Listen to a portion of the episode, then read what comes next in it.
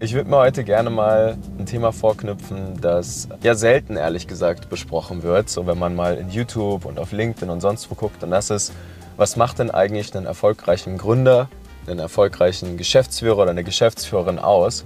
Wir hatten jetzt hier bei uns mit Icosa irgendwie das Privileg, ja, 400 Menschen in der Zusammenarbeit gehabt zu haben die letzten zehn Jahre. Wir haben ganz viele sehr erfolgreich werden sehen. Wir haben ganz viele gesehen, die auch gescheitert sind. Also wirklich von Millionen Umsätzen runtergerattert wieder auf Null. Ja, wir haben Leute gesehen, die in zwei Jahren von Null auf 10 Millionen Euro Jahresumsätze hochgeschossen sind. Und äh, wirklich als kleines Team mit zwei, drei Leuten jetzt irgendwie 15 Leute beschäftigen mit einem sehr geringen Fixkostenanteil und einem hochprofitablen E-Commerce-Geschäft. Der große Unterschied, und das ist sehr, sehr spannend, du kannst zwei Geschäftsführern dieselbe Information geben. Die befinden sich in derselben Situation. Die machen beide 100.000 Euro Monatsumsätze zum Beispiel. Und die kriegen dasselbe System mit nahezu einem selben Produkt. Und die kommen an unterschiedlichen Enden raus. So, und was ist der Unterschied an diesen Menschen? Es ist letztlich die Art und Weise, wie sie denken. Es ist, wie, was für eine Identität die eigentlich schon fast haben. Es ist ihr Mindset. Es ist die Art und Weise, wie man über das eigene Team, das Leben, über Business, über Geld, über diese ganzen Dinge nachdenkt. Ein Muster, das ich zum Beispiel schon direkt in einem sehr frühen Stadium kennengelernt habe oder erkannt habe. Also es waren so die ersten 50 bis 100 Gründer, die wir bei uns dann in der Zusammenarbeit hatten. Die erfolgreichsten waren die, die sehr selbstlos schon fast waren. Also das sind ganz oft Leute, die wollten nicht auf Druck jetzt Multimillionen verdienen. Die wollten nicht auf Druck irgendwie ja, die materiellen Dinge irgendwie zeigen. Die wollten nicht auf Druck sagen, hey, ich muss reich werden. Das waren eher die, die gesagt haben, ich darf gerne jetzt dann etwas mehr Geld verdienen, aber das, warum ich das tue, ist eigentlich das ernsthafte Interesse daran, draußen in der Welt wirklich was Gutes zu tun. Wirklich ein Produkt zu bauen, was ethisch korrekt ist, das letztlich die Welt da draußen ein Stückchen besser macht, diese Verantwortung, der nachzukommen und zu sagen, hey, wenn ich erfolgreich werden möchte, dann muss ich einen Wert stiften. Es geht nicht darum, nur sehr viel Geld zu verdienen oder tatsächlich ähm, sehr viel Wohlstand aufzubauen. Das kommt von ganz alleine, wenn man in die Welt Wert reingibt. Und das ist der Punkt, wo die Menschen richtig Geld verdienen.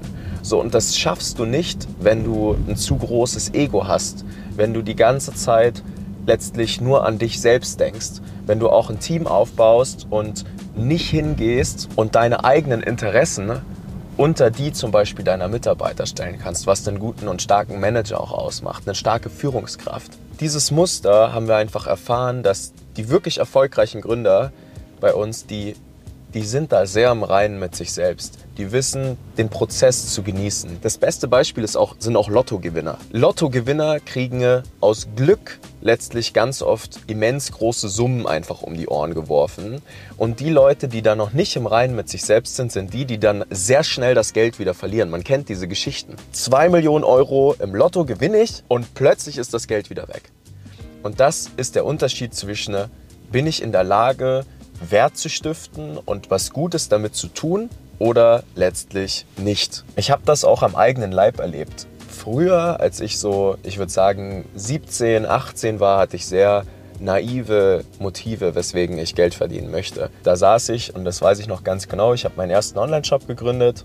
Da war ich so 17, hatte ein paar Millionen Aufrufe auf YouTube und dann bin ich hingegangen und habe gesagt, ich baue jetzt einen Online-Shop, dann nehme ich diese ganze Reichweite, schieb sie rüber und dann werde ich reich. Ist halt Quatsch. So, das ist absoluter Quatsch.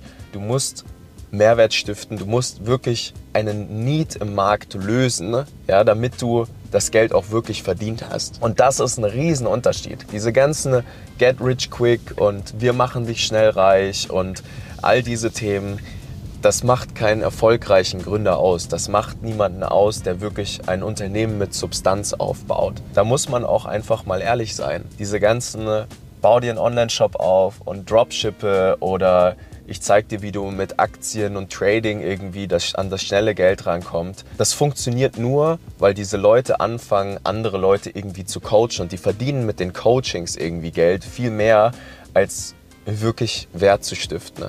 Deswegen haben wir auch immer gesagt, hey, wenn jemand zu uns kommt, und der meldet sich und der hat wirklich ein ernsthaftes, ernsthaftes Interesse, etwas mit Substanz aufzubauen und der hat eine langfristige Perspektive und der wünscht sich eigenständig zu lernen, was ein tolles Unternehmen ausmacht, was eventuell auch irgendwann noch ja, an, die, an die Kinder weitergegeben werden kann. Ein tolles Familienunternehmen zum Beispiel. Das sind die Leute, die wir wollen, die wirklich ne, eine eigene Herstellung aufbauen wollen, ein eigenes Produkt haben und nicht irgendwie von China irgendwie das nächstbeste Plastikding sourcen und irgendwo auf Amazon einstellen oder in einen Dropshipping-Online-Shop.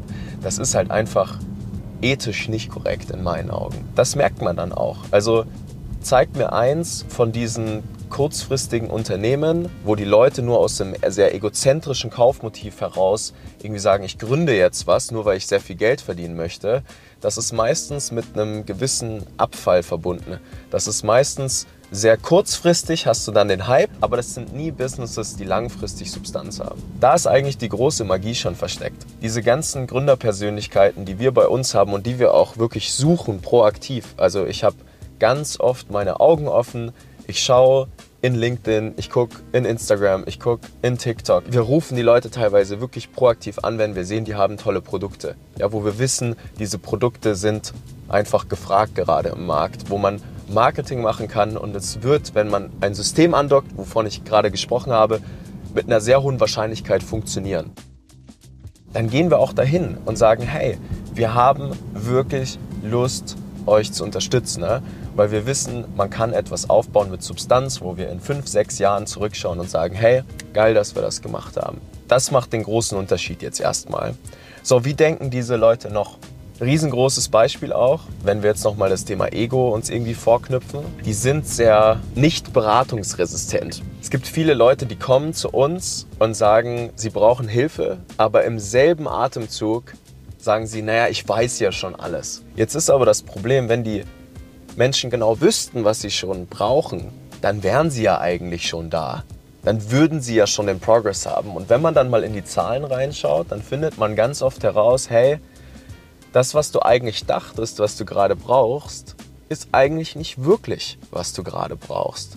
Und dann gibt es zwei verschiedene Menschen. Es gibt einmal die Menschen, die sagen, hey, danke, dass du mich darauf hingewiesen hast. Danke, dass ich Zugriff bekommen kann auf Daten aus irgendwie 150 Millionen E-Com-Stores. Dann gibt es die Menschen, die sagen, ja, hm, nee, wir sind individuell, wir brauchen das anders, ich bin so nicht. Ist halt auch in vielerlei Hinsicht meistens Quatsch.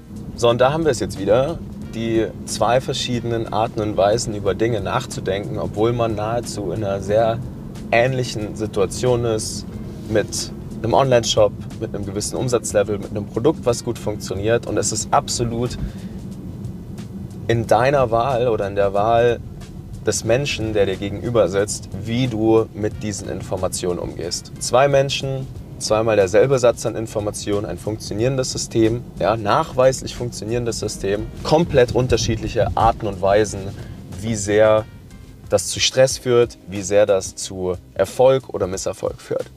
Und das ist, glaube ich, die Quintessenz dieses Videos heute, das ich dir gerne mitgeben wollen würde hier heute aus dem Auto. Du hast die Wahl, wie du über Informationen nachdenkst. Ob du eher aus einer Fülle heraus denkst, aus einer Dankbarkeit, ja, wo nicht viel Raum für negative Gedanken ist und Stress, was unfassbar kontraproduktiv ist, wenn man so ein Unternehmen aufbaut. Gerade die ersten paar Jahre, die erste Million, die ersten, das erste Mal Mitarbeiter einstellen, Team bis 10, 15 Leute aufbauen, das ist etwas, das erfordert einfach sehr viel, sich selbst gut kennenzulernen, dasselbe, das eigene innere Kind gut kennenzulernen und zu lernen, die eigenen Gedanken zu verstehen, woher die kommen und zu verstehen, wie man das letztlich sich selbst zunutze machen kann, um letztlich sehr, sehr erfolgreich zu werden. Und das machen unsere erfolgreichsten Gründerpersönlichkeiten sehr, sehr viel. Ansonsten wird man nämlich niemals eine gute Führungskraft, niemals ein toller Geschäftsführer, ein CEO, ein Founder und alles andere ist nur Symptombehandlung. Und das ist, denke ich, äh, so die Quintessenz heute. Ich hoffe, es hat dir gefallen. Falls ja, dann lass gerne einen Daumen hoch, liken, abonnieren. Du weißt, wie das funktioniert. Ja, kommen immer wieder neue Folgen. Falls du hier im Podcast zuhörst, dann äh, gibt es das auch in Videoform. Falls du Video lieber magst auf YouTube, kommentiere hier gerne oder falls du Fragen hast, schreib mir eine Nachricht. Und dann freue ich mich sehr aufs nächste Video. Bis dann, dein Nico.